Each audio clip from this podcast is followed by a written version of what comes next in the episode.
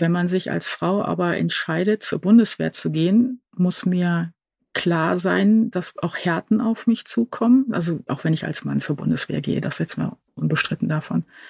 Es ist vielleicht kein Männerjob, aber es ist ein männerdominierter Job. Wir wandeln uns, wie jedes zivile Unternehmen auch, aber der Wandel geht natürlich nicht so schnell voran, wie sich das einige Menschen wünschen würden. Die Boss. Macht ist weiblich. Schönen guten Tag. Mein Name ist Simone Menne. Ich bin die Gastgeberin vom Stern-Podcast Die Boss. Und heute spreche ich mit Melanie Heide. Sie arbeitet im Bundesverteidigungsministerium und war Kommandeurin eines Sanitätsregiments. Das war damals gar nicht so selbstverständlich, denn das war 2020. Und ich freue mich, Frau Heide, dass Sie heute mit mir sprechen und wir ein bisschen auf das Thema Bundeswehr, Militär und Frauen im Militär und in der Bundeswehr reden können. Danke, dass Sie da sind. Ja, herzlichen Dank, dass Sie mich willkommen heißen in Ihrem Podcast. Ich muss meine Rolle etwas kleiner spielen, denn ich durfte nur okay. einen kleinen Teil eines äh, Sanitätsregimentes, also in etwa einer Bataillonsstärke führen. So etwa 450 Menschen, die dann in diesen Verantwortungsbereich fielen. Und ja, bin gespannt, welche Fragen ich Ihnen dazu beantworten kann. Okay, prima. Also das ist doch schon mal eine ganz wesentliche Frage, denn ich glaube, äh, ich persönlich weiß sehr wenig über, was ist ein Regiment, was ist ein Bataillon, wie viele Leute sind das. Aber vielleicht die erste Frage, wie sind Sie denn überhaupt zur Bundeswehr gekommen?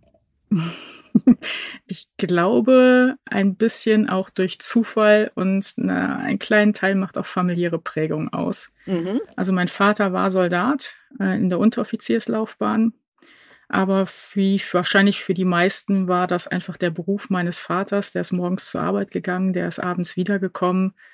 Ähm, viel mehr Berührungspunkte hatte ich bis auf dreieinhalb Jahre Ausland dank meines Vaters. Also ich habe dreieinhalb Jahre in Afrika leben dürfen, eigentlich nicht gehabt. Und dann habe ich mein, meine Schulzeit irgendwann dem Ende zugehen sehen und habe überlegt, was mache ich denn jetzt?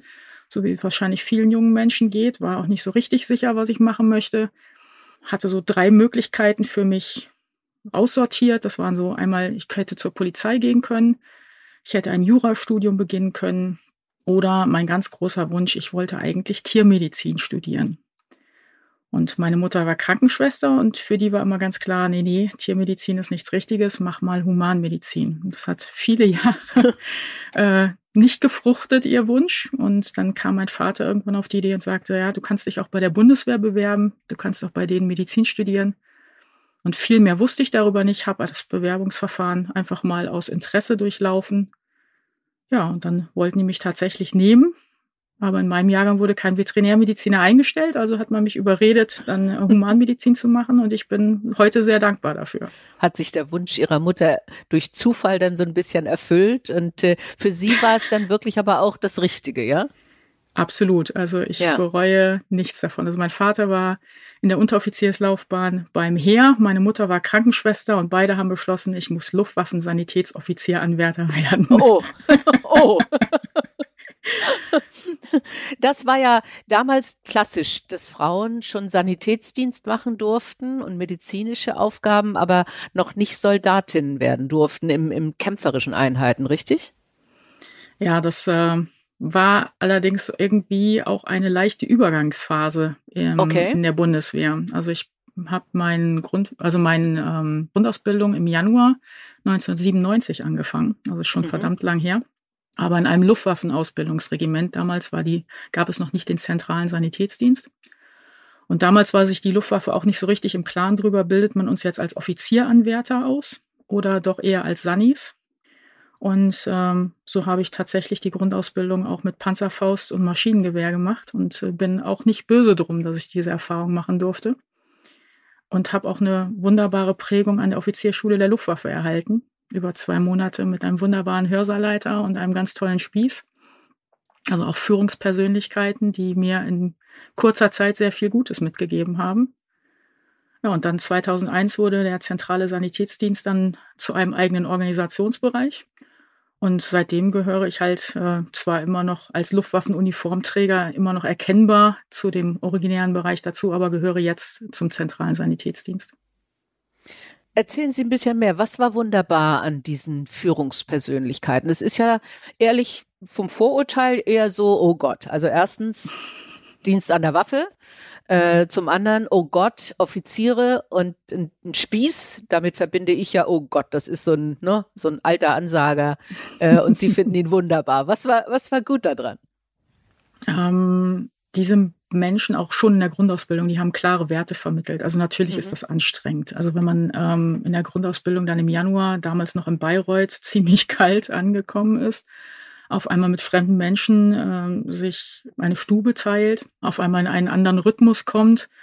Also als junger Mensch fand das auch irgendwo spannend, aber da ist auch nicht jeder Tag schön gewesen. Das äh, möchte ich mhm, jetzt auch in mhm. keinster Weise verklären.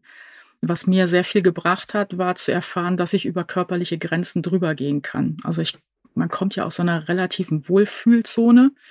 Und wenn man so an den Punkt privat kommt, wo man sagt, oh, jetzt habe ich keine Lust mehr, das ist mir zu anstrengend oder ich kann nicht mehr, dann zu erfahren, dass man noch unendliche Reserven eigentlich hat, das habe ich in den ersten sechs Monaten schon erfahren dürfen. Dass das nicht immer ganz äh, mit Begeisterung abläuft, ist, glaube ich, auch klar. Also wenn man schweren Rucksack aufhat, das Wetter nicht passt, die Marschwege zu lang werden, man wenig geschlafen hat und dann jemand sagt, äh, ja, jetzt geht's aber noch weiter und du bist noch lang, lange nicht am Ende deiner Leistungsreserve, da möchte man demjenigen vielleicht innerlich auch gerne mal den Vogel zeigen. Mhm. Aber diese Erfahrungen haben mich tatsächlich viel weitergebracht, auch für das ganze Leben was weitergebracht. Für die beiden Führungspersönlichkeiten, die ich gerade angesprochen habe, die waren unheimlich engagiert und persönlich an uns interessiert. Und sie haben die Werte, die sie uns vermittelt haben, selber verkörpert. Also wie benimmt man sich als Offizier? Also was erwarte ich? Ähm, wie benimmt man sich als Kamerad, Kameradin zu einem Gegenüber? Also was ist Fürsorge? Wie funktioniert das Leben in einer militärischen Gemeinschaft? Wie präsentiere ich mich aber auch nach außen? Weil ich stehe ja in Uniform nicht nur für mich selber, sondern für die Gesamtheit der Bundeswehr ein in meinem Verhalten, wenn ich sichtbar werde. Ähm, also das waren ganz klare Werte, die, wo ich das Glück hatte, dass man mir sie sehr früh in meiner Dienstzeit vermittelt hat. Das, äh, das finde ich interessant aus mehreren Aspekten. Zum einen, ich habe neulich auch mal ein Interview gehört mit einem früheren Lehrer, der eben auch gesagt hat, also eigentlich wollen Schüler schon leisten und wollen auch viel tun. Und momentan geht so eine Tendenz, ihnen viel abzunehmen ne, und es eher leicht zu machen. Und es gibt ja auch diese Diskussion, Bundesjugendspiele, äh, da ist äh, jeder ein Gewinner, es gibt sonst keine Sieger mehr oder es gibt vier Tore beim Fußball für die Kleinen, damit es einfacher ist, Tore zu schießen. Ähm, da bin ich ehrlich gesagt auch skeptisch. Ich bin ja nun auch schon etwas älter und sage auch, also ich habe auch die Erfahrung gemacht, dass es mir schon geholfen hat, wenn Lehrer in meinem Fall gesagt haben, äh, nee, also jetzt streng dich mal an, da, da ist mehr möglich und, äh, und würde das auch befürworten, scheint aber derzeit so ein bisschen aus der Mode gekommen. Ja, vielleicht muss man selber die Erfahrung gemacht haben, dass äh, die größten hm. Erfolge nicht aus der Komfortzone kommen. Also für mich hat es mhm. auch ähm, weiterberuflich, also vollkommen außerhalb von irgendwie Kontext mit Rucksack und Kälte und langen Märschen, mhm. ähm, auch bei anderen beruflichen Herausforderungen oder auch im privaten Bereich. Also ich glaube, es gibt keinen von uns, der nicht irgendwo an den Punkt kommt und sagt, ich kann nicht mehr. Dass man dann aber sicher tief in sich drin weiß, da sind noch Reserven. Und egal wie unschön das gerade aussieht, aber ich habe die Erfahrung schon mehrfach gemacht. Ich weiß, dass das so geht. Also ich finde, das schafft auch eine Sicherheit und auch eine Resilienz. Das, das ist, ist ganz wichtig. Das glaube ich auch. Ist eine gute Erfahrung. Und das Thema Werte natürlich auch. Ähm, also das ist natürlich auch so ein Thema, das ist wahrscheinlich so, so, eine, so ein Balanceakt ist, äh, insbesondere wenn wir über Militär reden, zwischen was sind die guten Werte, wie Sie eben gesagt haben, Fürsorge Kameraden gegenüber, äh, wir helfen einander solidarisch, wir stehen gegenüber der Gesellschaft in einer Uniform und müssen dementsprechend uns auch äh, benehmen. und dem in Anführungsstrichen Kadavergehorsam, äh, wo gesagt wird, egal was gesagt wird, du musst dem Befehl gehorchen. Ähm, Sie haben es positiv erlebt. Ähm, wie würden Sie das derzeit einschätzen? Ist das äh, immer noch so ein ganz wichtiges Thema, dass, dass man sagen kann, ja, das macht schon was aus hier bei uns in der Bundeswehr, dass wir diese Werte verkörpern? Ich glaube, das äh, ist einer der Grundpfeiler, wie Militär funktioniert, mhm. ähm, wenn man wirklich verinnerlicht hat, dass man ein Staatsbürger in Uniform ist und dass wir Deutschland auch dienen. Also äh, ohne, ohne diese Werte funktioniert das nicht. Dann würde man sich zu einer Söldnerarmee runter degradieren. Mhm. Und Kadavergehorsam, das ist ein schwieriger Begriff. Also natürlich gibt es irgendwann Situationen, wo ich sage, ich gebe einen Befehl und ich erwarte, dass der befolgt wird. Aber ich habe noch nie erlebt, dass man mir von mir so etwas wie Kadavergehorsam verlangt hätte. Ganz im Gegenteil.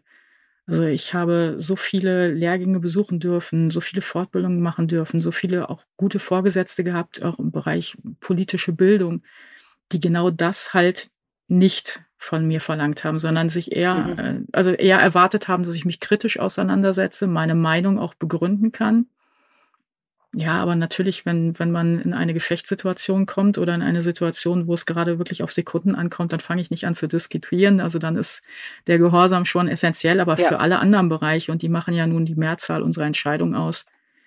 Also ich kann für mich sagen, Kadavergehorsam, dafür bin ich nicht bekannt. und man hat es auch nie von mir verlangt. zwei Fragen in der Hinsicht. Würden Sie denn jetzt für Wehrpflicht plädieren, damit junge Menschen so etwas lernen? Und würden Sie jungen Frauen empfehlen, zur Bundeswehr zu gehen, unabhängig von Wehrpflicht? Ich glaube, ich fange erstmal mit letzterem Thema an. Mhm. Ich habe meinen Arbeitgeber immer als außergewöhnlich empfunden und die Möglichkeiten, die er mir geboten hat, hätte ich in der Vielfalt zivil so niemals abbilden können. Wenn man sich als Frau aber entscheidet, zur Bundeswehr zu gehen, muss mir klar sein, dass auch Härten auf mich zukommen. Also auch wenn ich als Mann zur Bundeswehr gehe, das ist jetzt mal unbestritten davon. Es ist vielleicht kein Männerjob, aber es ist ein männerdominierter Job. Mhm. Wir wandeln uns, wie jedes zivile Unternehmen auch, aber der Wandel geht natürlich nicht so schnell voran, wie sich das einige Menschen wünschen würden. Wenn ich bereit bin, mich auf Härten einzulassen, und Herausforderungen mag, dann kann ich mir, wenn ich auch für die Werte der Bundesrepublik Deutschland einstehen möchte, eigentlich nahezu keinen besseren Arbeitgeber vorstellen. Wow. Die Möglichkeiten sind toll. Und das sage ich als, als jemand, der jetzt Fernpendler ist und über Jahre schon nur am Wochenende nach Hause kommt. Und da sind wirklich Härten mit dabei. Also es ist halt nicht der Beruf, den ich ergreife, wenn ich jeden Tag zu Hause sein möchte, also wenn das meine oberste Prämisse ist oder wenn ich 30 Jahre lang morgens in das gleiche Gebäude reingehen möchte und abends aus dem gleichen Gebäude wieder nach Hause kommen möchte. Wenn ich aber bereit bin, mich sehr häufig auf neue Menschen, neue Arbeitsbedingungen einzulassen und lebenslanges Lernen auch wichtig finde, dann kann das ein, ein toller Arbeitgeber sein. Für Wehrpflicht, ähm, ich glaube, dass sich diese Diskussion zum jetzigen Zeitpunkt nicht wirklich stellt, weil die Voraussetzungen dafür einfach nicht mehr gegeben sind. Mhm. Was man aber häufig außer Acht lässt, ähm, man sieht bei der Wehrpflicht wieder nur die Härten, die auf einen kleinen Teil der Gesellschaft zukommen. Also eine Wehrpflicht, wie ich sie zuletzt dann erleben durfte, mit sechs Monaten Dauer, ist für beide Seiten nicht wirklich hilfreich. Es reicht nicht, um lang genug da zu sein, um selber richtig was zu lernen oder auch von der Bundeswehr selber was mitzunehmen ist für beide Seiten eher unerfreulich der Zustand. Wenn wir über einen, vielleicht eine Dienstpflicht reden, die sich nicht nur auf die Bundeswehr beschränkt, sondern vielleicht auch das technische Hilfswerk, Feuerwehren, von mir aus auch ähm, Alten, Pflegeheime, Krankenhäuser mit einbeschließt. Also vielleicht dieses Dein Jahr für Deutschland. Ich weiß, das war, war mal so ein plakativer mhm. Spruch, aber wenn man das vielleicht nochmal neu überdenkt, dann würde ich mich schon freuen. Also ich glaube, dass wir, ich habe gerade erst gestern äh, Kameradschaft erlebt. Ich durfte einen Kameraden, der aufgrund des Bahnstreiks in Berlin gestrandet ist, mit nach Hause nehmen. Und der ist ganz klassisch okay. über die Wehrpflicht bei der Bundeswehr hängen geblieben. Und der redet ähnlich begeistert von dem Arbeitgeber, wie ich es tue.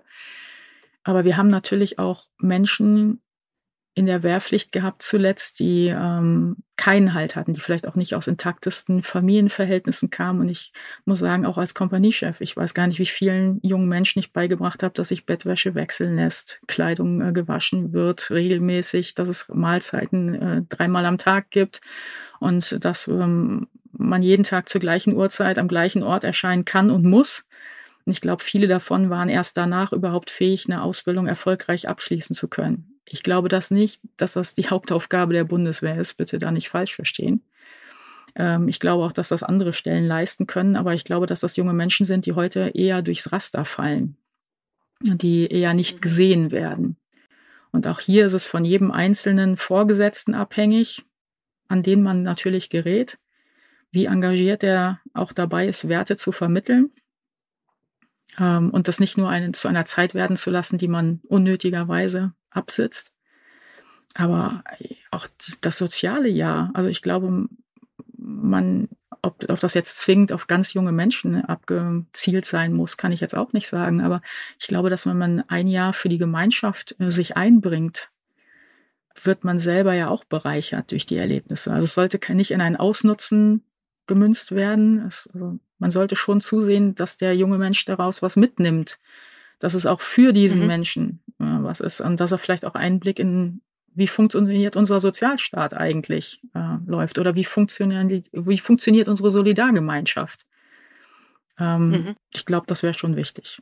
Also ich ja. würde jetzt auch sagen, mein Sohn ist 13, ich sehe ihn nicht, nicht zwingend in einer Soldatenkarriere, aber ich würde mich schon freuen, wenn er ja, sich auch für dieses Land einbringt. Ja, und man hört ja auch oft äh, von Ehrenamtlern jeden Alters, wie viel es auch zurückgibt, nicht? Äh, wenn man sich einsetzt äh, für die Gesellschaft und für die Gemeinschaft und dass, äh, dass es wirklich einem selber auch was bringt. Also das heißt aber jetzt nochmal zu Ihrer Aufgabe als Kompanie- oder Bataillonschefin. Sie hatten damals auch Wehrpflichtige, die Sie dann durch einen Grundwehrdienst geführt haben? Also in der Zeit 2006 und 2007 war ich Kompaniechefin. Das ist eine kleinere Führungseinheit. Das sind ungefähr 100 Soldatinnen und Soldaten, die dadurch geführt mhm. werden. Mhm. In der Zeit hatte ich auch Wehrpflichtige.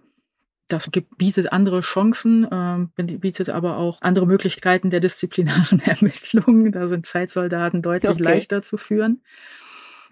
Ähm, aber für ganz viele junge Menschen haben wir auch Wege geebnet. Also ob das jetzt war, dass die uns verhofft dann auf einmal ähm, bei meinem Instandsetzungszug gelandet sind und dort ein äh, Kfz-Meister geraten sind, äh, sich vorher eine Karriere oder beruflichen Weg in dem Bereich gar nicht haben vorstellen können. Und dann sind sie von einem erfahrenen Hauptfeldwebel unter die Fittiche genommen worden und der hat ihnen gezeigt, was alles möglich ist. Und auf einmal wurden dann halt auch in der Umgebung zu den Werkstätten wieder Wege geebnet. Hier, guck mal, ich habe hier einen ganz tollen jungen Menschen der hat sich richtig gut gemacht. Ignoriere mal die Schulnoten, die sind nicht ganz so prickelnd, aber ähm, auf den kannst du dich verlassen und da sind also wirklich tolle Wege draus geworden. Oder auch ähm, die Bundeswehr ermöglicht ja auch etwas wie Berufsförderungsdienst, BFD, am Ende einer Verpflichtung als Zeitsoldat. Und wenn ich sehe, wie viele junge Menschen dort nochmal Schulabschlüsse nachgeholt haben, sich weiterqualifiziert haben über diese Möglichkeiten und mir heute mit anderen ganz anderen Dienstgraden als Wiedereinsteller über den Weg laufen, dann freut mich das schon sehr. Schön. Also das heißt, wir, wir finden einen Arbeitgeber, wo wir viele Führungskräfte haben, die sich auch kümmern und einsetzen. Und es gibt viele Möglichkeiten. Das heißt, man kann sich auch ausprobieren oder sich in alle Richtungen weiterentwickeln, wie Sie es ja äh, selber von sich aus auch schildern. Also das ähm, finde ich super spannend und ist, glaube ich, ein ganz wichtiger Aspekt, den man, den man sehen muss bei der Bundeswehr. Jetzt ist aber, kommt hinzu, wir leben jetzt in unruhigen Zeiten. Das heißt, wir haben einen Krieg in Europa, wir haben die Invasion der Ukraine durch Russland, wir haben Krieg im Nahen Osten und wir haben natürlich schon seit längerer Zeit überall auf der Welt Kriege, die wir teilweise hier in Deutschland leider gar nicht mitbekommen, äh, worüber gar nicht mehr geredet wird und wo die Situation auch schrecklich ist. Und es gibt eben auch jetzt die Aussage, wir müssen wieder kriegstauglich werden, also zumindest verteidigungsfähig. Ist das etwas, wo mehr junge Menschen oder auch äh, schon länger bei der Bundeswehr dienende jetzt mehr Angst haben, dass man tatsächlich nicht nur in die, in Anführungsstrichen, auch ehrenwerte Rolle der Verteidigung des Einsatzes im Ausland, der ja damals auch schon eine Diskussion war, oder äh, bei Katastrophen eingesetzt wird, sondern dass es wirklich zu Krieg kommen könnte. Ist da Sorge?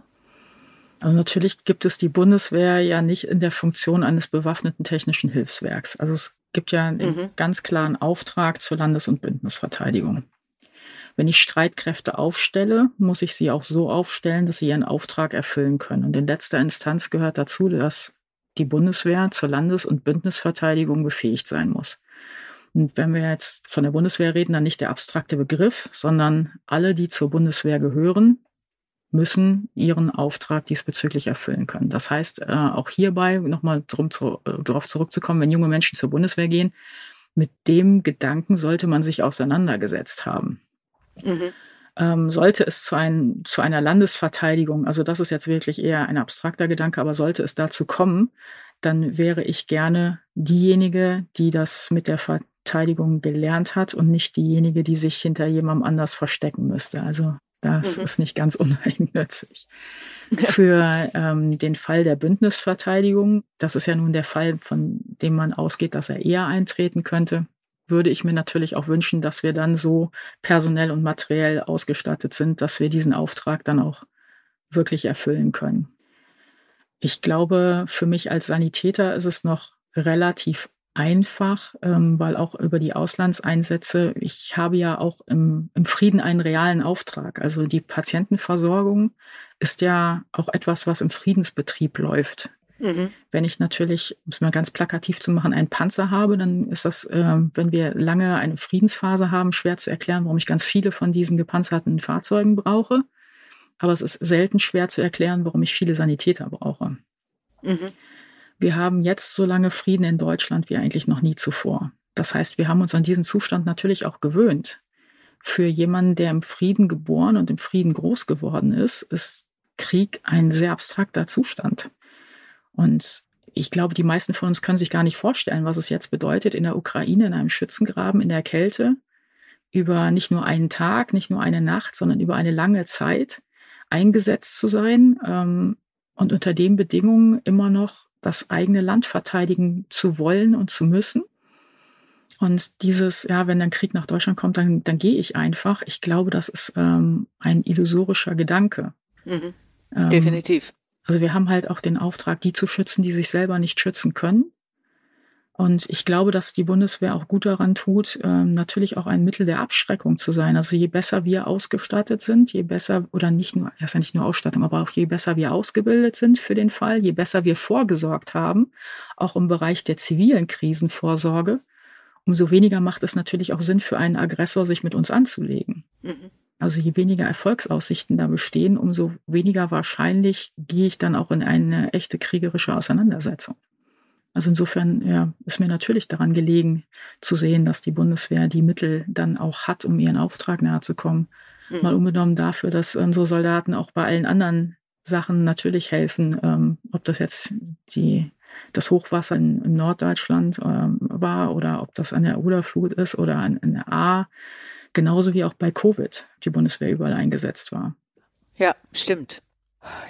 Jetzt hatte ich irgendeinen Gedanken, der mir gerade entfallen ist, aber ja, ach so. Aber ich hatte nee, ich noch einen. Auch, okay, dann gerne, gerne. Sie hatten vorhin gesagt, äh, flexibel und man kann sich ausprobieren bei der Bundeswehr. Also angefangen habe ich ja in, dem, in der Annahme, ich würde nach 16 Jahren aus der Bundeswehr wieder aussteigen und mich irgendwo als mhm. Landärztin niederlassen. Okay. Im, während des Studiums ähm, habe ich mein Herz für die Notfallmedizin entdeckt und hatte dann äh, das Glück, also ich habe der Bundeswehr im Prinzip freigestellt, mich zum Unfallchirurgen oder zur Anästhesistin auszubilden. Und die haben sich dann für die Anästhesie äh, als das für mich passende Fach entschieden. Ich durfte dann im Bundeswehrzentralkrankenhaus in Koblenz in meiner Ausbildung anfangen. Nach zwei Jahren steigt man im Prinzip aus der Facharztausbildung aus und wird dann im Normalfall äh, Truppenarzt. Dort durfte ich mich dann auch ein Jahr, äh, nach einem Jahr Truppenarztverwendung gleich zwei Jahre noch als Kompaniechef ausprobieren. Das hatte ich nicht auf dem Schirm. Das sind alles so Dinge, die sich durch Zufall ergeben haben. Aber äh, diese Entwicklung, dass ich dann tatsächlich mal außerhalb der Medizin oder der direkten medizinischen Versorgung an Patienten ähm, was anderes machen durfte, das habe ich ja vorher nicht geplant. dass ich dann nach Abschluss der Facharztausbildung in eine Kommandoverwendung gehe, also einen Schreibtischjob in einen Verwaltungsbereich, das hatte ich auch nicht auf dem Schirm, aber es hat ganz gut mit der Familie gepasst zu dem Zeitpunkt. Und dass ich dann in meiner Neigungsgruppe multinational ausbilden durfte, das waren Sachen, die habe ich nicht stringent geplant. Die hat auch meine Personalführung nicht geplant. Das waren halt immer so Möglichkeiten, die sich im richtigen Moment aufgetan haben und äh, die halt diese Vielseitigkeit dann auch abgebildet haben. Manchmal deutlich außerhalb der Komfortzone wieder. Also nach dem Motto, traue ich mir das zu? Ist das nicht ein bisschen viel äh, und alles auf einmal? Aber ich war ja ich bin ja nie so ins ganz kalte Wasser geschubst worden. Also es sind ja immer Kameraden auch drumherum, die man mal fragen kann, du, ich habe da jetzt keine Ahnung, was mache ich denn da? Und ähm, also das, was ich mir als 19-Jährige vorgestellt habe, ist was ganz anderes als das, wo ich dann am Ende gelandet bin. Wobei, das trifft, glaube ich, für viele zu, für mich auch. Äh, und ich glaube, der wichtige Punkt, den Sie eben gesagt haben, ist tatsächlich, dass, dass man wenn sich ein Angebot stellt und selbst wenn man sagt, oh, kriege ich das hin, doch zugreifen sollte und sich helfen lassen sollte von anderen, aber meistens dann auch äh, mit einer neuen Aufgabe wächst äh, und was Tolles Neues lernt und, äh, und daran größer wird, nicht? Definitiv, ja. auch Waren manchmal, Sie auch im Ausland? Ja, ja, durchaus. Also äh, im Rahmen von, von Lehrgängen äh, häufig, also auch in vielen Ländern, die ich niemals zivil auf meiner Urlaubsliste gehabt hätte. Aber auch im Rahmen von Auslandseinsätzen immer durfte ich mehrfach nach Afghanistan. Und auch dort, die Erfahrung, die ich dort gemacht habe, also zum einen habe ich das gerade so im ersten Auslandseinsatz empfunden, genau dafür bin ich ausgebildet worden. Also die medizinische Ausbildung zur Anästhesistin in, in Deutschland ist gleichwertig wie in einem zivilen Krankenhaus aber dass ich dann halt nicht einfach nur Ärztin bin, sondern auch Ärztin in der Bundeswehr, konnte in diesen Einsätzen durchaus für mich sinnvolle Arbeit erledigen und habe auch den Auftrag als sinnvoll erachtet.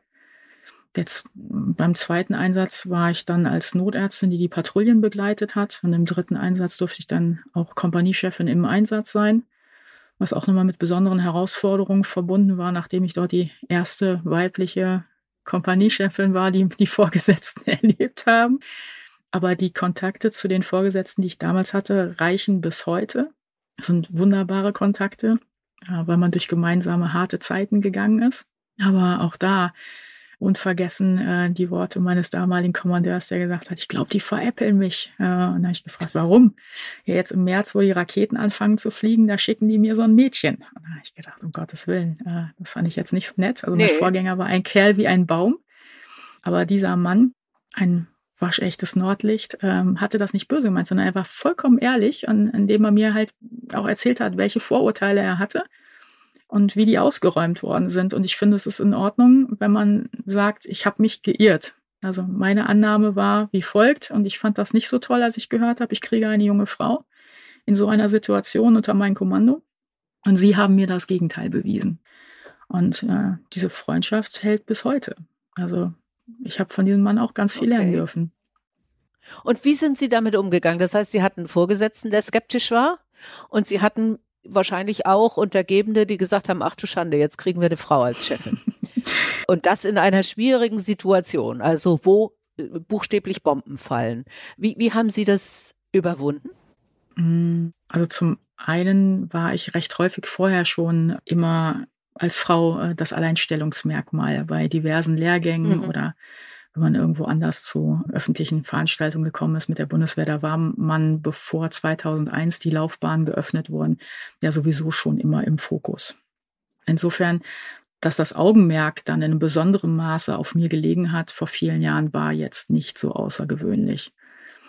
Die unterstellten Soldaten waren auch tatsächlich da gar nicht das Problem, weil wir in der Sanität halt schon immer einen sehr hohen Frauenanteil hatten. Naja. Mhm. Das war mehr so das Problem eher mit den Vorgesetzten, die bis dato mit Frauen in solchen Funktionen noch nicht zu tun hatten. Also die waren eher überrascht, aber häufig eher eher positiv. Also ich finde das auch vollkommen in Ordnung, wenn mir einer sagt, ich, ich habe folgende Vorurteile gehabt, äh, jetzt sind sie weg. Ich finde das auch, ähm, das macht einen Vorgesetzten für mich nur glaubwürdiger, wenn er eigene Fehler ein oder Fehlannahmen eingestehen kann.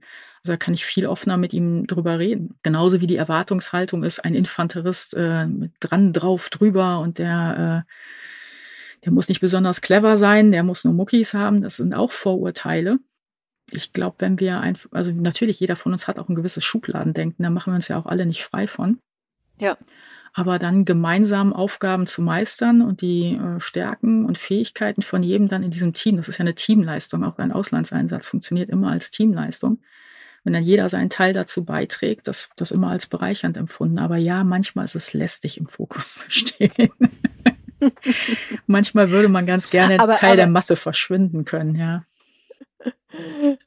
Aber der Rat ist dann schon, und ich gebe Ihnen völlig recht, ist, äh, jeder hat Vorurteile. Also äh, äh, Frauen, die mit Frauen umgehen, haben gegebenenfalls Vorurteile gegen äh, Blondinen, gegen Rüschen, äh, gegen Dicke, was weiß ich, äh, gegen Jüngere, gegen Ältere.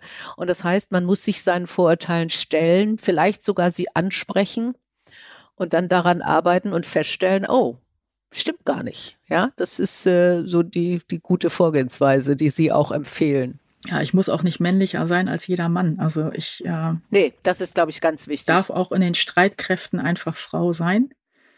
Vielleicht nicht mit der Prinzessin-Ausprägung, aber das glaub, kommt, glaube ich, in keinem echten Berufsleben so wirklich gut. Teil des Teams, mir meiner Stärken und Schwächen selber bewusst sein. Und äh, wie gesagt, da bin ich relativ früh rangeführt worden, meine Stärken und Schwächen zu erkennen aber auch immer wieder ja sich selber trauen. Also wenn man das erste Mal dann ähm, seine Kompanie im Einsatz führt und dann nicht in, nur innerhalb der Sanität, sondern wirklich, wenn 800 oder 1000 Soldaten an einem Standort in Afghanistan sind und dann stellt man sich als Kompaniechefin vor seine Kompanie bei einem großen Antreten und man hört die markanten Stimmen der Männer, die ihre Kompanien befehligen und dann komme ich. okay, ähm, ja. Und äh, da denkt man sich als Frau jetzt schon, okay, wie hört sich das jetzt an, wenn ich mit meiner ähm, empfundenen Piepsstimme, die ja eigentlich keine Piepsstimme ist, aber wenn man sich da vorstellt und dann mit lauter Stimme führt. und das hat tatsächlich nie Probleme gegeben. Also ich, ich glaube, wir Frauen sind dazu kritisch mit uns selber. Also diese Führungsfähigkeit wurde eigentlich auch nie in Frage gestellt, ernsthaft. Also man kann natürlich, also man führt als Frau wahrscheinlich doch einen Ticken anders. Aber es gibt auch keine zwei Männer, die einen nach der Übergabe einer Einheit identisch führen. Ich sage immer, es ist ganz gut, mhm. wenn es häufige mhm. Wechsel gibt, weil jeder Chef guckt in eine andere Dreckecke und nach vier Chefs sind alle Dreckecken abgearbeitet. okay. ja, da, da ist was dran, wenn die Wechsel nicht zu oft kommen und die Menschen völlig irritiert sind, weil sie die Linie nicht mehr erkennen. Ne? Also das äh, habe ich so im Unternehmen festgestellt, wenn alle zwei Jahre der Chef gewechselt hat oder die Chefin äh, und immer eine neue Strategie verkündet wird, dann war das eher irritierend. Ähm, aber wenn jemand zu lange da ist, dann haben Sie völlig recht, dann sammelt sich äh, der Dreck genau in den Ecken, wo diese Chefin nicht hinguckt. Ne? Also absolut, absolut. Das heißt, ich kann mir richtig vorstellen, vorstellen, Sie stehen vor, ich weiß nicht, 100 Leuten, 400 Leuten und geben Befehle und sagen, stramm stehen und äh, jetzt äh, gehen wir alle los und machen, ich weiß nicht was? Das ist korrekt, ja. Also mit 100 ja. Menschen habe ich angefangen, habe das Ganze irgendwann erweitern dürfen bis auf 450 und habe auch dort nur gute Erfahrungen gemacht. Also ich bin ja ein zutiefst neugieriger Mensch. Und ich mag Menschen. Ich glaube, das ist immer so eine gute Voraussetzung, mhm. um Menschen wirklich führen zu können dass man ernsthaft an ihnen interessiert ist. Und wenn man dann mit ihnen ins Gespräch kommt und selber auch ähm, nicht nur abstrakt die da vorne in dem Büro sitzt ist, sondern ähm, die halt wissen, wie ich ticke, was mir wichtig ist, was mein persönlicher Hintergrund auch ist, also selber auch eine gewisse Transparenz zeigt, dann funktioniert dieses Führen nahezu von alleine. Also ich kann mich nicht daran erinnern, dass ich wirklich ernsthafte Widerstände gehabt habe oder wirklich mich vor Menschen stellen musste und dann mit böser Stimme sagen musste, das ist aber so, weil ich das befehle. Das hat es nie gegeben. Also mhm. ähm, ich glaube auch nicht, dass das ein Teil einer guten Führung ist, sondern ähm, man nimmt seine wir haben zivilen Mitarbeiter, bei mir sind es meine Soldatinnen oder Soldaten, man nimmt sie mit, man informiert sie, so gut man kann, rechtzeitig oder man ist halt so transparent, dass man sagt, ich, äh, so schnell kann ich euch nicht alle Informationen geben. Ihr müsst mir jetzt einfach mal so weit vertrauen, dass ich weiß, was ich tue und und das klappt. Also ich habe halt auch wirklich ganz mhm. tolle Menschen gehabt, mit denen ich zusammenarbeiten durfte. Also man hat ja, wenn man Kommandeur ist, einen Stab, also jemand, der sich ums Personal kümmert, ums Material, um Ausbildung, um das sind ja lauter Fachleute. Und wenn man die einfach Also ich sehe mich so als Führungskraft in der Funktion, dass ich denen ermögliche, dass sie ihr Potenzial abrufen. Also ich muss es ja nicht alles besser mhm. wissen als die, dafür habe ich die ja. Also ich muss mhm. ihnen einfach nur die Arbeitsumgebung schaffen, dass die wirklich ihre PS auf die Straße bringen können. Und ich habe ganz tolle Leute, also gehabt, mit denen ich zusammenarbeiten durfte, von denen ich viel lernen durfte und die mich tatsächlich auch in meiner Führung nie, niemals in Frage gestellt haben. Die haben mich am Anfang getestet, ja, so wie sich das gut gehört. Mhm, mhm, äh, die haben mal abgeklopft, wie weit man gehen kann und was mir wirklich wichtig ist. Aber das wird es zivil genauso geben. Ja, es ist interessant und ich würde sagen, das ist wirklich in Unternehmen nicht unterschiedlich. Als ich meine erste Abteilungsleitung angetreten habe, hatte ich, äh, ich glaube, sechs oder sieben Herren, die mir direkt berichtet haben. Äh, alle waren in ihrem Fachgebiet besser als ich. Drei haben gesagt, wir hätten den Job gerne gehabt. Die waren ehrlich genug, mir das auch ins Gesicht zu sagen. Und ich habe dann auch gesagt, ich bin nicht die Spezialistin hier, aber was ich kann, ist euch die Freiräume bieten und auch diese Rolle mit der weiteren Führung zu klären, was wir können, was wir nicht können, wo Grenzen sind und, äh, und wie wir es machen können. Und das ist, glaube ich, eine erhebliche Aufgabe der Führungstätigkeit, nicht das Expertentum, nicht? Und, und Menschen mögen, gebe ich Ihnen völlig recht. Das hilft enorm. Menschen, die Menschen nicht mögen, sind, glaube ich, bin ich fest davon überzeugt, schlechte Führungskräfte. Ähm, noch eine weitere Sache. Sie haben eben gesagt, also Sie haben berichtet von Ihren Einsätzen äh, auch von den Wechseln. Sie haben auch schon erwähnt, Sie haben einen Sohn. Wie familienfreundlich ist die Bundeswehr und wie, wie kann man das vereinbaren? Auch das ist natürlich nicht einzigartig. Wir haben schon viele Gespräche gehört, wo Frauen gesagt haben, Familie ist schwierig oder aber auch, nee, das ging ganz gut. Wie war das bei Ihnen? Einfach ist anders. mhm. Ich habe das Glück, einen unheimlich emanzipierten Mann zu haben und eine tolle Familie. Das heißt, mein Mann und ich waren auch eine Zeit lang zeitgleich Kommandeure. Oh, okay. Glaub, das ist in der Bundeswehr auch sehr selten. Die ersten acht Jahre des Lebens meines Sohnes war ich eigentlich die, die Hauptansprechpartnerin für meinen Sohn. Ich war zu Hause. Ähm, oder was heißt, ich war zu Hause, aber ich habe halt von zu Hause. Zu Hause war meine Homebase. Also ich äh, konnte jeden Tag nach Hause mhm. kommen, bis auf die Lehrgänge halt. Mhm.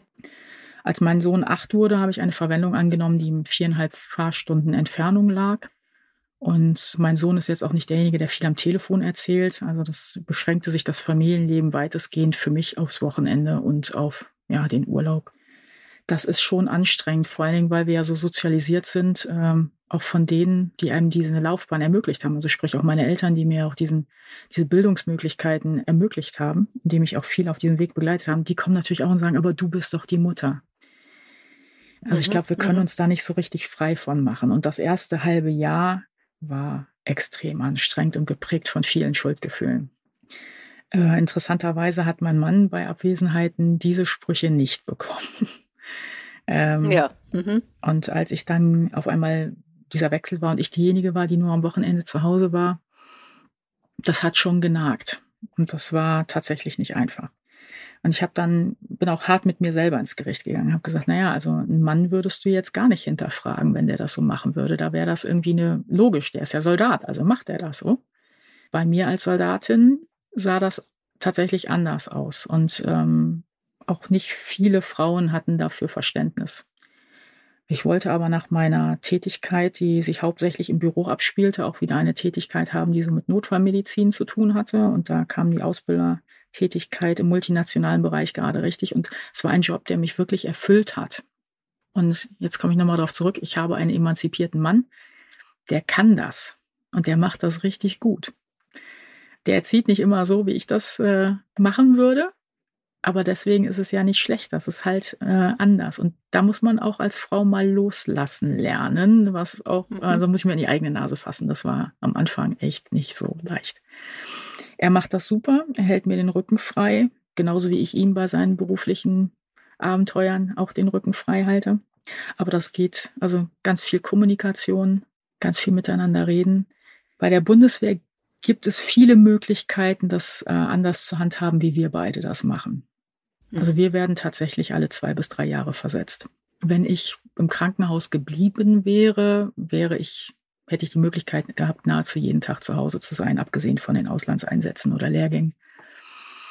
Man sucht es sich auch ein Stück weit selber aus. Aber es ist nicht immer einfach und ähm, ich glaube, die Mehrzahl der Frauen bei der Bundeswehr landet bei einem Partner, der auch bei der gleichen Organisation angestellt ist und das macht es halt für die Personalführung irgendwann auch nicht leicht. Ich glaube, mhm. ein, dass wenige zivile Partner meinen Werdegang so mitgetragen hätten oder Verständnis dafür hätten aufbieten können, warum ich denn jetzt schon wieder in den Auslandseinsatz gehe, warum ich denn schon wieder auf einen Lehrgang muss, warum ich schon wieder nicht zu Hause bin. Diese Diskussion habe ich dank des Berufs meines Mannes überhaupt nicht. Die ergeben sich zu Hause nicht. Wir helfen uns gegenseitig, aber ich glaube, dass ich schon enormes Glück habe, einen Mann zu haben, der auch so selbstbewusst ist, dass er ja, sich nicht als Verlierer sieht, wenn er tatsächlich auf seinen äh, Sohn genauso einwirkt, wie ich das auch gemacht habe. Also mhm. ich habe einfach auch Glück in der Partnerschaft. Ich habe meinen Mann ganz romantisch vor 26,5 Jahren vor der Waffenkammer kennengelernt. Okay. Äh, ist ein Logistiker, also hat mit der Sanität nicht viel zu tun. Und äh, wir sind beide Sturköpfe und deswegen hat uns das wahrscheinlich auch so lange getragen, weil die Scheidungsrate bei uns Offizieren ist nicht gerade gering. Aber ich, wie gesagt, ich habe einfach Glück mit meinem Beruf und ganz noch viel mehr Glück mit meiner Familie. Meine Eltern sind nachdem sie gesehen haben, wie holprig das dann äh, während eines Auslandseinsatzes meines Mannes mit unserem Junior gelaufen ist, von der Betreuung her, haben sich selber entwurzelt. Die kamen aus dem Ruhrpott und ich hätte nie gedacht, dass ich sie jemals da rausbekomme, aber sie sind zu uns in den Westerwald gezogen und ähm, passen tagsüber auf Kind und Hund und Katze und alles auf. Wir sind als Familie dadurch näher gerückt. Aber es gibt ja diesen Spruch, mhm. es braucht ein Dorf, um ein Kind zu erziehen. Ich glaube, mhm. das ist nicht ganz mhm. falsch. Also wenn man es nur auf eine mhm. Partnerschaft abdrückt, dann wird das schon sehr anstrengend. Ja, ehrlich gesagt glaube ich das auch. Äh, deswegen, also Glückwunsch zu Ihrem Mann und Ihrer Partnerschaft. Danke. Äh, und äh, äh, es sagen viele erfolgreiche Frauen, dass es ganz, ganz wichtig ist, dass man einen tollen Partner hat.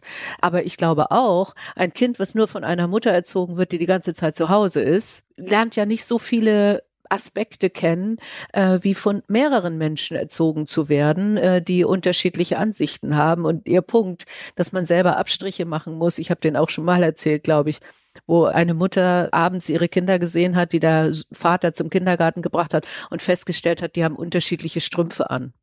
Wo jemand gesagt hat, der stell dich nicht so an, sie haben Strümpfe an. Ja, was es ist doch nicht wichtig, dass die unterschiedlich gemustert sind. Und vielleicht wollten die Kinder das an dem Morgen. Und der Vater hat halt gesagt, so what? Also, und diese, diese Toleranz, die kann ich vielen Frauen nur empfehlen, auch mal zu sagen, ja, der erzieht anders, aber es ist auch gut. Ne? Also, und, und ich glaube, das tut Kindern gut. Also ja, ich habe hab halt auch eine prima. Mutter, die mit Mitte 40 nochmal eine neue Ausbildung angefangen hat. Also auch selber sich aus der Komfortzone ja. rausgenommen hat. Ich ja, ähm, mhm. mein Vater hat auch beruflich mehrfach bei der Bundeswehr neu angefangen.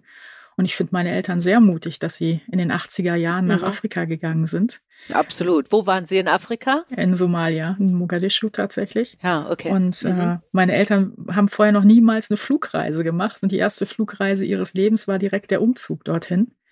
Ähm, als Kind war das für mich normal. Heute, als selber Mutter, muss ich sagen, das war schon eine mutige Aktion, die die beiden da gemacht haben. Ja, ja, ja. Ich glaube, wenn man zu, von zu Hause sieht, also meine Mutter war ja auch immer arbeitstätig und hat selber halt, wie gesagt, nochmal mit Mitte 40 eine neue Ausbildung angefangen. Ich glaube, wenn das so das Bild ist, was man von zu Hause mitbekommt, dann fällt es einem vielleicht auch leichter. Ganz bestimmt. Ja, also äh, auch das ist, glaube ich, etwas, wo, wo ich viel höre, dass die Mutter häufig auch ein Rollenvorbild ist im Sinne von, mir hat es nie geschadet, dass meine Mutter immer berufstätig war, dass sie eben auch neugierig war und sich ausprobiert hat. Das war ein tolles Vorbild und daran wachsen sicher auch Kinder und äh, Töchter ganz, ganz bestimmt. Äh, vielleicht genau in diesem Zusammenhang nochmal ein abgehobener Aspekt, aber vielleicht Ihre Meinung dazu gerne. Ähm, es wird jetzt von feministischer Außenpolitik gesprochen und äh, auch darüber, dass Frauen zu selten beteiligt waren, zum Beispiel an Friedensverhandlungen, aber vielleicht auch an, an Einsätzen. Können Sie das nachvollziehen oder finden Sie das ein bisschen abgehoben und spinnert? Nee, eine kleine Anekdote dazu. Ich durfte ja auf einen äh, Lehrgang nach Ghana und da war ich die einzige Europäerin auf dem Lehrgang. Und auf diesem Lehrgang gab es viele afrikanische Frauen und auch Pakistani, die dabei waren.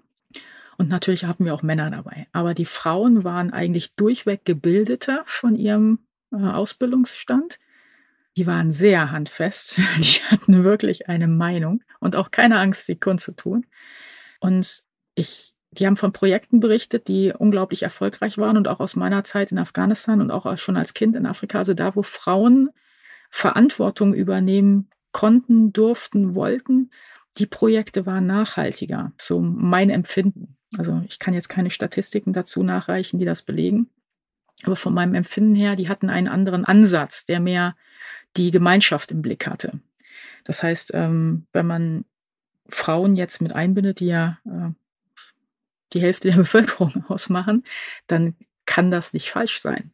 Und wenn man die Sichtweise damit einbindet. Aber man muss halt auch die Frauen haben, die da vorne mitmengen wollen. Also das ja. eine ist, den Frauen Dinge zu ermöglichen, aber ich brauche halt die Frauen, die dann auch wirklich bereit sind, weit außerhalb ihrer Komfortzone sich diesem Feuer dann auch zu stellen. Also mhm. das Feuer der Meinungsbildung. Ähm, mit Frauen geht man schon ganz schön hart ins Gericht. Also je mehr wir wären, umso, umso einfacher wird es wahrscheinlich auch werden. Aber man muss dafür schon auch ein dickes Fell haben. Mhm, mhm. Ja, aber das ist ja, wenn man etwas fordert und wenn man sagt, äh, wir wollen beteiligt werden, ja, dann muss man aber auch entsprechend das Rückgrat haben, in schwierigen Situationen dann dabei zu bleiben. Ne? Auch in der Medizin wissen wir ja, dass äh, Patienten, die von äh, weiblichen Ärzten betreut werden, auch ein besseres Outcome haben, so eine höhere Lebenserwartung haben. Also ich glaube, dieses äh, doch nochmal zuhören und dem auf den anderen eingehen, ja, das wird von uns schon seit frühester Kindheit erwartet. Ne? Also wie, bei uns wird erwartet, dass wir äh, mhm. Konflikte ausdiskutieren, während Jungs äh, das vielleicht auch ein bisschen handfester lösen können. Mhm, ich glaube, mhm. dass wenn man das von früh auf so lernt, dass es vielleicht tatsächlich äh, ganz hilfreich wäre, das in politische Entscheidungsfindung ein bisschen besser einzubieten. Also, aber jetzt auch nicht im Sinne von wir diskutieren uns zu Tode, das nicht, aber vielleicht pragmatischere Lösungen finden, die und vielleicht fühlen wir uns nicht so oft im Stolz gekränkt. Mhm. Ja, und das Thema zuhören können, um zu verstehen, wo der andere oder die andere herkommt, hilft natürlich definitiv bei der Lösungsfindung, ob das nur eine medizinische Lösung ist oder äh, vielleicht auch eine, eine militärische Lösung, nicht? Gar keine Frage. Ich habe gerade ein Buch gelesen von Sabine Fischer, äh, das heißt die chauvinistische Bedrohung. Es geht stark auf Russland ein und auf eine chauvinistische im Sinne von nationalistische, nicht unbedingt äh, geschlechtsspezifische chauvinistische Gesellschaft, äh, die aber auch darauf hinweist, dass äh, häusliche Gewalt beispielsweise oder die Unterdrückung von Frauen auch zu negativen Ergebnissen in der Gesellschaft und manchmal eben auch zu Krieg führen kann. Und äh, in dem Sinne kann man nur hoffen, dass es mehr Beteiligung von Frauen gibt, die entsprechend einwirken können. Also das ist überhaupt keine Frage. Gibt es etwas, was Frauen bei der Bundeswehr nicht können? Also wo man wirklich dann sagen muss, ja, da gibt es Grenzen, das ist geschlechterspezifisch und äh, das ist auch okay.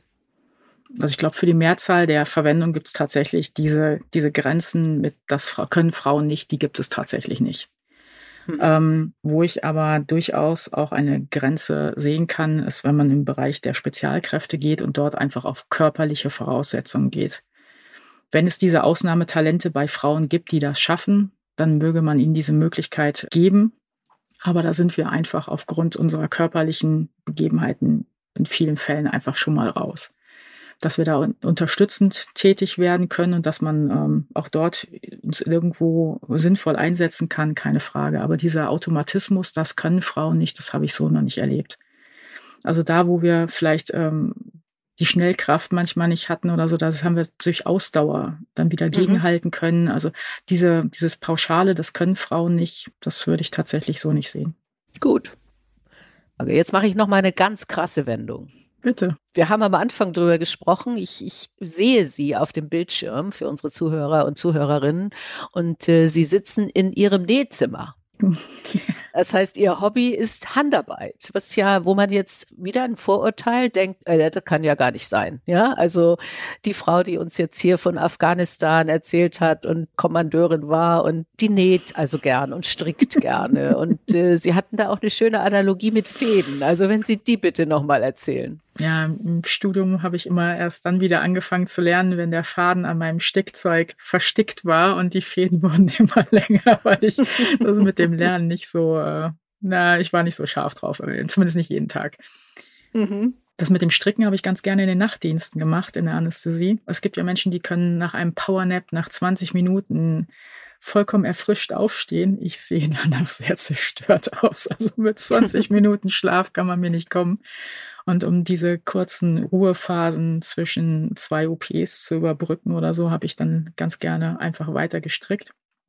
Und äh, ja, über Umwege bin ich dann auch noch zum Nähen gekommen und ich finde, in meinem Job habe ich hinterher sehr wenig, was ich vorzeigen kann. Also ich kann ähm, selten sagen, ja. das habe ich gemacht.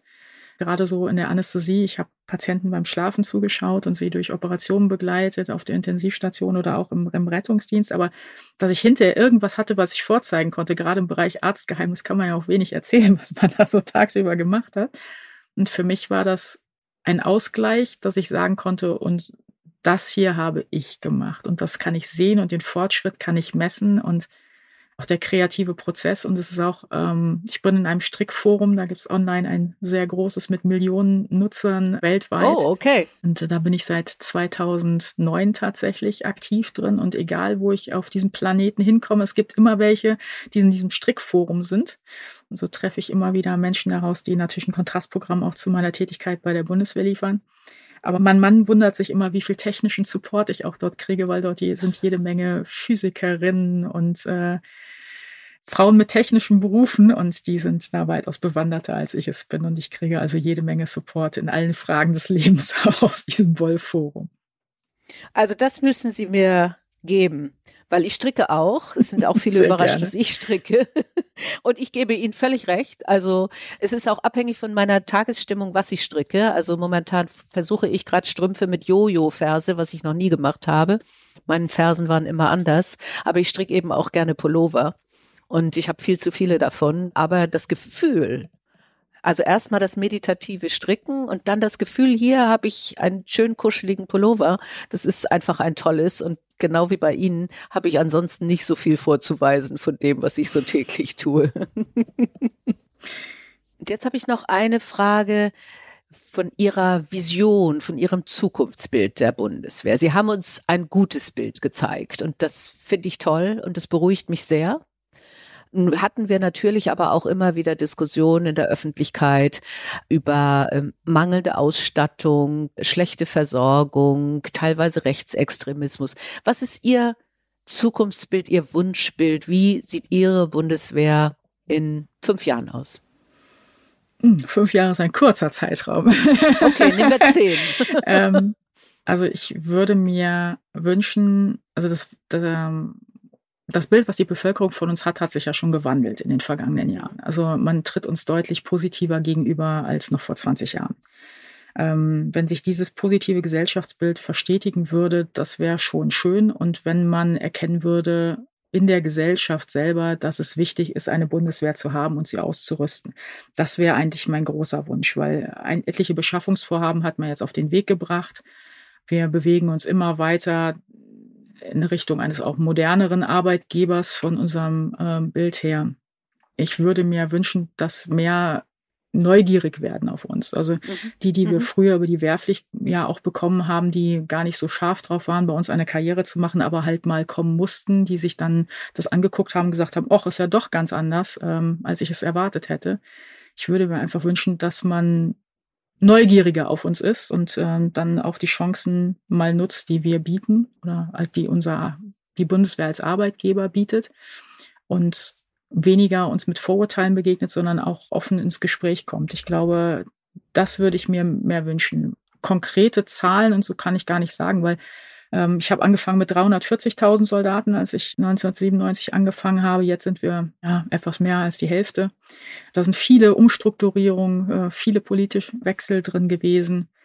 Insofern, die Konstante ist tatsächlich, ja, dass die Haltung, die viele meiner Kameraden ja auch haben.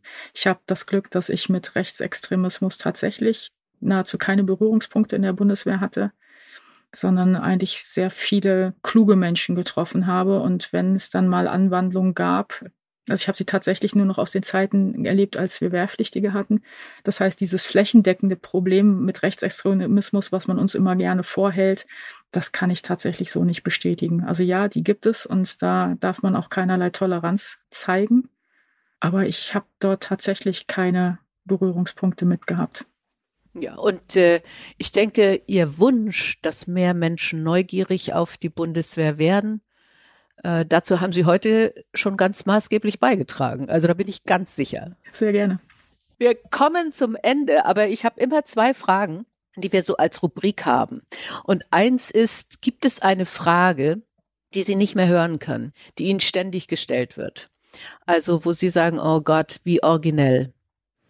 Ja, alles, was meine Besonderheit als Frau bei der Bundeswehr eigentlich mhm. als Hauptthema hat. Also ich wäre oftmals lieber gefragt worden zu meiner Tätigkeit oder zu meinem mhm. Aufgabenfeld oder zu meinen Mitarbeitern, zu der, deren Erfolgen, aber das das Offensichtliche, also was man sieht, wenn man mir gegenübersteht, dass das hauptsächliche Gesprächsthema war. Es bessert sich tatsächlich, aber eine ganze Zeit lang, bestimmt über einen Zeitraum von zehn Jahren, war das immer so dieses unsägliche Hauptthema. Also wenn man auch in Uniform Bahn gefahren ist, dann immer so, ach, eine Frau. mhm. ähm, aber es ist auch ein guter Gesprächsöffner mit Menschen, die sonst keine Berührungspunkte zur Bundeswehr haben. Also insofern kann ich gar nicht sagen, dass die Frage so schlimm ist. Also ja, sie ist mir eine Zeit lang ziemlich auf den Keks gegangen, aber sie war auch immer ein guter Eröffner für ein, ein, ein echt gutes Gespräch hinterher. Also ich hoffe, weil leider habe ich ja heute auch darauf abgezielt, dass Sie als Frau in der Bundeswehr sind, dass, äh, dass Sie auch sagen, es war ein gutes Gespräch. Ich glaube einfach, es hilft einem so sehr, es besser zu verstehen. Ja, und Ihre Sicht der Dinge ist halt eine andere als die eines klassischen Offiziers. Und in der Hinsicht kann ich verstehen, dass Sie sagen, oh Gott, nicht schon wieder die Frage, wie fühlt man sich eigentlich alleine als Frau in der Luftwaffe oder so. Das ging mir manchmal auch so. Ich habe auch gesagt, könnt ihr mich nicht mal nach Finanzen fragen oder nach irgendwas, was mein Fachgebiet ist. Aber es hilft, die Rolle zu erklären und ein gutes Rollenvorbild zu sein, was sie nun definitiv sind. Also ich hoffe, in der Hinsicht haben sie dann Geduld mit uns, wenn wir diese Fragen stellen. Die letzte Frage, die ich immer habe, ist, was wäre der Titel Ihrer Autobiografie? Also hoffentlich in vielen, vielen Jahren, aber wenn Sie so auf Ihr Leben zurückblicken, was sollte da der Titel Ihrer Autobiografie sein? Also habe ich jetzt nicht lange drüber nachgedacht, aber ich glaube so irgendwie sinngemäß so zeig's ihnen. Wie bitte? Zeig's ihnen. Zeig's Zeig es ihnen. Ja, okay. Und gar nicht so im Sinne von baller es ihnen vor den Latz, sondern mhm. ähm, beweise es, oder? Ja, zeig ihnen, was du willst, also kommuniziere klar äh, zeig ihnen, dass du das kannst. Mhm. Zeig ihnen vielleicht auch manchmal, dass sie sich geirrt haben. Also dieses zeig's ihnen, also ja, aktiv sein, das äh, an, aktiv angehen. Und die Zahl der Frauen bei der Bundeswehr wächst. Ich bin bei weitem nicht mehr so häufig und auffällig dabei. Mhm. Meine Chefin war äh, eine Frau, äh, meine Nachfolgerin ist eine Frau. Also ich glaube, wir werden da immer mehr. Und wir können zeigen, dass wir es auch können. Und ich fand, mhm. äh, als wir uns kennengelernt haben, ihren Vortrag schon sehr inspirierend und habe dort auch viele Parallelen ziehen können zu meiner Tätigkeit. Also ja, zeig's ihnen. Das passt, das passt. Und ich muss auch sagen, ich war äh, schon bei unserem ersten Treffen sehr beeindruckt von Ihnen. Ich bin es nach diesem Gespräch noch mehr, weil ich noch mehr verstehe, was Sie schon alles getan haben und was Sie hoffentlich noch vieles tun werden. Also zeigen Sie es ihnen. Ganz herzlichen Dank für das Gespräch. Dankeschön. Danke, dass Sie mich eingeladen haben. Die Boss. Macht ist weiblich.